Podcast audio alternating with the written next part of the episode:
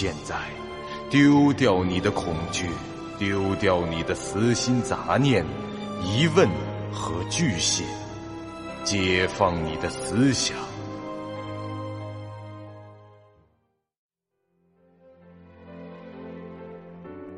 您现在收听到的是由喜马拉雅 FM 出品。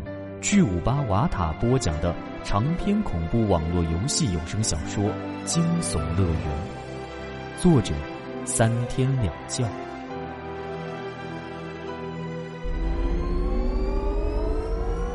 欢迎来到惊悚乐园第八十二集。高仓是深深的叹了口气，偏过头，对着旁边的录音机说道：“零零九八产生了新的人格，自称为推理小说家 F 先生。F 先生有着和平田秀一主人格迥异的超现实臆想症状，他认为自己是来自更高维度的一种精神体，正附身于这个身体。”风不觉待他说完，便开口问自己想要问的：“哎，医生，既然现在是二零零五年，那么平田的案件早就棺盖定论了吧？请问最后是怎么结案的？”两起蓄意谋杀，其中一个还是警员，情节十分严重。不过考虑到你的杀人动机和精神状态，最后判决为终身监禁。那这里是精神病院了。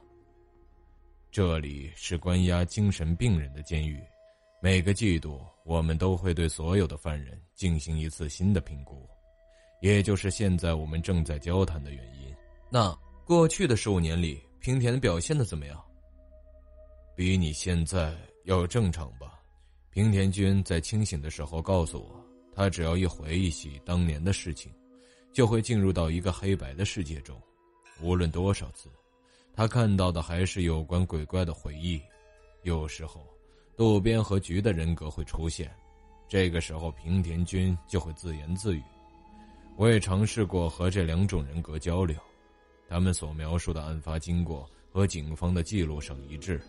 我认为这两个人格并不是真的记得当时发生的事，他们只是把警方后来告诉平田的案发经过。当成了自己的记忆。你呢，F 先生？你似乎对那个案子很感兴趣，那说明你也不知道这究竟发生了什么，对吗？呃，对，我正想问呢。这十五年过去了，既然审判结果是两起蓄意谋杀，那么山田警员的尸体应该已经找到了吧？案发后七年，山田警员的尸体才被找到。我也差不多是那个时候才开始接触你的。怎么，当年连山田的尸体都没有找到，就能定罪两起谋杀吗？这个嘛，以当时的情况而言，案情非常明朗。平田君已经精神失常，而且举目无亲，没有什么人能够站出来为他说话的。法庭给他指派的辩护律师做的也是有罪辩护，所以。这基本上，检察官说什么就是什么了，一切证据都指向一个事实，就是杀警、夺枪，随后杀人、发疯。喂，这是荒谬好吗？在没有排除所有的可能性之前，怎么能想当然的认为那就是事实呢？说不定是山田杀死了福锦，然后把枪藏在了平田的家里。再把当时在长屋里的佐藤智子勒死，并伪装成自杀，最后逃逸。那么平田在二十七日白天还若无其事的去上班，就可以解释得通了。哦，F 先生，如果十五年前你能出现，并且以平田秀一的身份进行自我辩护，或许真的有可能脱罪。可惜今时今日。至少有两点你可以推翻你的假设：第一，这山田和福锦、平田、佐藤智子这三个人没有任何的交集，警方早就查过了，无论亲戚、朋友、利害关系等等，他们都毫不相干，所以他没有做这些事的动机。第二，这山田的尸体被发现的地方，是在平田被台风摧毁的旧宅废墟地下，那块土地七年后才被政府出售，在给建筑物打地基时，这尸体被挖了出来，死亡时间推定就在七年前。尸体虽然已经变成了骨头。但有着明显外伤致死的痕迹，这无疑是谋杀后藏尸。呃，好吧，其实我只是对当初的审判流程不满，随便说个可以当做辩护理由的案件假设而已。平田君的罪行是毋庸置疑的，F 先生。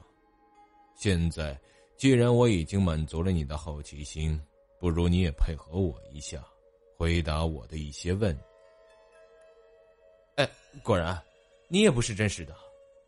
哼，这个剧本的意思我总算有点明白了。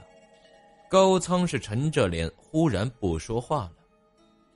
你说山田的尸体被发现后不久，你便开始接触平田。听到这句话，我就明白了。案发后七年，当平田得知山田尸体被找到，他就产生了另一重人格，就是你。哦，你是说？我和渡边局是一样的存在吗？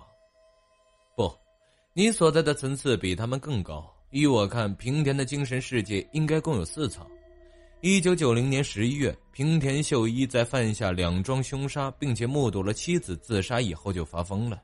从那时起，他的思想在大部分的时间里都在禁锢在最深的一层，一个恐怖而混乱的世界。一个月后，案件的调查日渐清晰。平田经历了反复的审问，并在法庭上得到了一定的信息，于是他就产生了两种新的人格：渡边医生和菊警部。这两种人格可以把他从黑白混沌的扭曲回忆中带出来，带到第二层世界，使之获得一定的喘息时间，并且帮助和督促他否定掉那些关于鬼怪的回忆，设法还原真实的回忆。心理医生最多就是催眠犯人进行问话，不会做到拍摄录像那种地步。我早该知道，这渡边和菊所在的那个空间也是精神世界了，那儿是比你这里更深一次的潜意识，介于理智的思考和扭曲的回忆之间。而你，或者说此刻我们所在的这个牢房，就是第三层。那我又代表了什么？也是记忆。你代表了这八年来平田脑中正常可信的信息，时间已淡化了一些东西。经过这七年的精神病治疗，还有另外两种人格帮他缓解压力，再加上在狱中得知了山田确切的死讯和死亡地点，让平田来到了这第三层。在这一层，他可以和你对话，冷静客观的分析一些事情，接受并认识现状。如果平田能一直待在你这里，不再回到更深的那两层，即使他无法恢复那时的记忆，至少他可以康复成正常人。录音机里是他和你的对话，或者说是经过他独自整理的记忆，所以我说这些记忆是正常可信的。他不想和其他的混淆，但录音机的存在也恰恰说明了平田待在这里的时间有限。F 先生。你说的基本都对，但我得很遗憾的告诉你，这里只有三层，我这里就是最接近现实世界的一层了。录音机还有桌上的这些文件，都是平田的记忆，而这个房间大致就是现实中平田所在牢房的投影。不过，这真实的牢房里可没有桌椅和台灯啊，只有三层。怎么会呢？这平田产生动机的那段记忆恢复了，他杀辅警的记忆恢复并被扭曲了，他目击佐藤智子上吊的记忆虽然也是扭曲的，但同样恢复了。这些应该都是他在被捕前后逐渐浮现的，但为什么他对杀死山田的记忆毫无印象？甚至直到七年后，得知了山田死亡的相关情况，高仓这个人格也只是道出了有限的一些信息。对凶杀过程一无所知。您现在收听到的是由喜马拉雅 FM 出品、巨五八瓦塔播讲的长篇恐怖网络游戏有声小说《惊悚乐园》，作者三天两觉。不可能，如果没有上一层，那就说明山田景元的死与平田无关。那段记忆根本不存在他的大脑里，所以无论在哪一层都找不到。可事实都指明了，给我面镜子。你要做什么？我要离开这里。你最多就是回到现实世界中，而当你到了现实里，就意味着平田会回到我这里，或是跌入更深的两层里去。我不是要去上面，我要去隔壁。隔壁。你是什么意思？你不会明白的。给我镜子就是。眨眼间，这高仓医生消失了，房间里只剩下风不绝一人，而他面前的桌子上出现了一面带镜框的小镜子，镜框后有一根塑料支架将其支撑着，面向斜上方立住。风不觉拖着椅子向前挪了两下，来到了一个可以与镜子近距离对视的角度。他看到镜子里的男人并不是自己，那是一个看上去四十多岁、胡子拉碴、脸色苍白的男子。平田秀一，我们终于见面了。风不觉对着镜子里的那张脸说道：“他在最初的黑白世界中看到过平田的简历，那上面是有相片的。”虽然此刻眼前的这张脸老了十几岁，但他还是认得出来。你，你是谁？我不认识你。我是谁不重要，重要的是你是谁。我，我当然是平田秀一啊。不，你不是，你只是和他很像而已。别装了，我知道在这个身体里还有一个人格，你的存在。没有人知道，平田不知道，高仓不知道，渡边和菊，全都不知道。你才是十五年前那案子的主导者。哈哈哈哈哈！嘿嘿嘿，不管你是谁，你比那个蠢货要精明的多。你可以叫我 F 先生，你可以叫我平田秀一。你是平田秀一。那个监狱里关了十五年的精神病是谁？他是个和我同名同姓的蠢货，仅此而已。啊，好吧，明白了。我想问一下，你和那个蠢货是何时分道扬镳的？大学毕业时起吧。哼，我懂了。不如这样，接下来为了方便交谈，我称呼你为平田，称呼那个蠢货为秀一，怎么样？随便你。京大毕业后，平田你打算去大城市发展，而秀一却要执意要回到家乡的小镇，是这样的吧？你说的也未免太过轻描淡写了吧？那个蠢货，他放弃了去京东的工作的机会，而且主动提出要和这美佳子小姐分手。对方可是大财团董事的千金，多少男人盯着呢？然后那蠢货回到家乡的小镇，娶了小时候的青梅竹马，跑去那种不起眼的小企业里工作，看看他的下场吧。质子那个贱人背着他和福晋有染，而他拼了命的工作，公司却依然因为一个中饱私囊的人渣而垮掉。我这六年的人生，这一生的前途，都葬送在了那个蠢货的手里。啊，原来如此。大学毕业那年，秀一做出了一个重大而又痛苦的人生抉择，于是你和他就分出了两个人格。秀一是个很老实善良的人，他选择了回老家结婚，而平田你有野心有能力，且足够强硬和冷酷，但你终究是输给了秀一。直到六年后，一九九零年十一月二十四日，当平田在厕所里听到他同事的对话，他崩溃了。然后你就占了上风，获得了身体的控制权。猜的很对，F 先生。你痛恨秀一，痛恨他当年的选择，痛恨他的为人，更痛恨他毁了你的大好前途。你要复仇，彻底毁掉他的人生。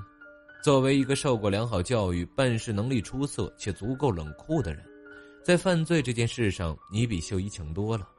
要杀辅警有的是办法，但仅仅杀掉辅警是不够的。以案件的性质和情节而言，秀一谋杀辅警后的量刑会很轻，他的同事甚至质子都会出庭为他说话。也许关上几年，他就会出来了。所以。你先去杀了一个警察，再用这个警察的枪去杀死辅警，这种案子秀一就算是插翅难逃了。你确实是挺厉害，从逻辑上来说，杀警察的行为也解释得通。即使秀一想不起来，在证据面前也无话可说。假如你为了扩大罪行随便去杀个路人，那么毫无动机，且对那段记忆一无所知的秀一，就可能直接被视为多重人格分裂症。那么，连同他杀死辅警的事情，也可以解释为精神问题了。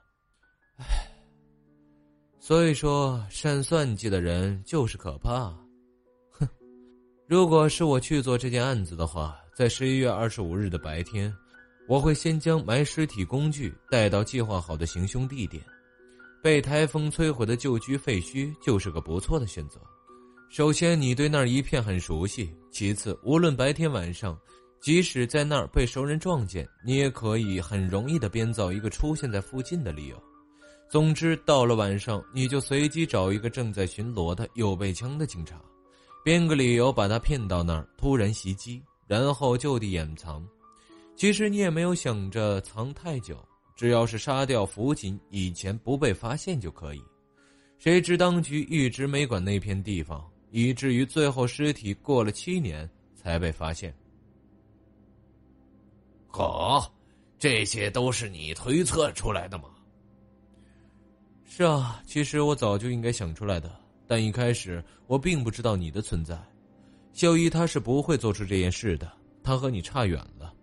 那家伙即使想要夺枪，也不会为此杀人，他最多就是计划着从背后将别人打晕，指望着在自己杀掉福金以前，事情不会败露。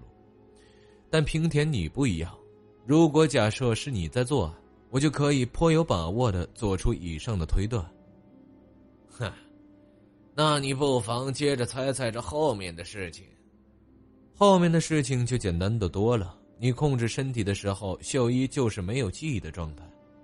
二十六日下午，毫无疑问的，你清楚的知道智子离家去了找福警，于是你在口袋里放了一张写着六番町四到五号的纸。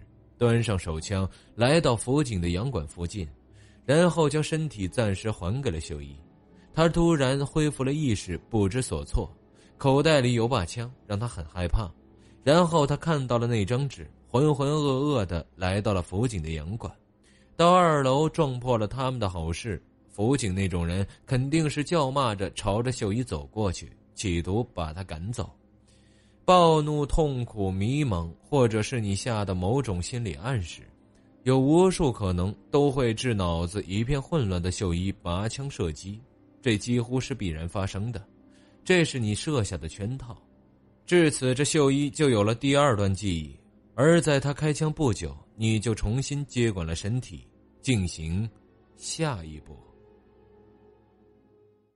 本集播讲完毕，感谢您收听由喜马拉雅 FM 出品的长篇恐怖悬疑惊。感谢您的收听，去运用商店下载 Patreon 运用城市，在首页搜索海量有声书，或点击下方链接听更多小说等内容。